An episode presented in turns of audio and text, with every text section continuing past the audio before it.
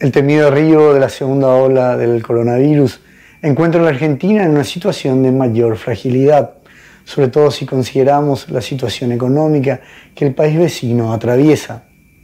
Por otro lado, también detrás se halla una sociedad bastante agotada y llena de incertidumbre, que también ha optado en cierta manera por relajar los cuidados necesarios para reducir los contagios.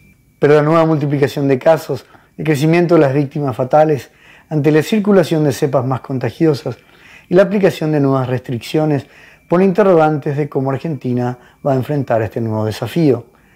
Para varios economistas, si bien se fortaleció la infraestructura sanitaria, no excluye que ésta también pueda colapsar.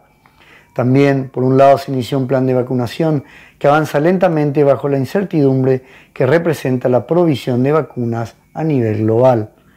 Además, actualmente se conocen los protocolos indispensables para reducir los niveles de contagios, pero gran parte de la sociedad no siempre los respeta. Y se comprobó, por otro lado, las graves consecuencias socioeconómicas del confinamiento prolongado, que el año pasado derrumbó la actividad económica en un 10%, elevó el desempleo al 11% y contribuyó al fuerte aumento de una pobreza que alcanza a 19 millones de argentinos.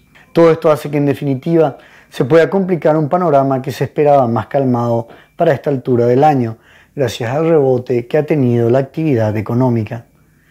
Argentina en este primer trimestre cuenta con una economía que arrastra consigo una inflación acumulada de 13%, la carga de la deuda irresuelta con el Fondo Monetario Internacional y un riesgo país que supera los 1.600 puntos. Ciertamente la Argentina, como el resto de los países de Latinoamérica, se encuentra con menos recursos para poder atacar esta segunda ola de la pandemia.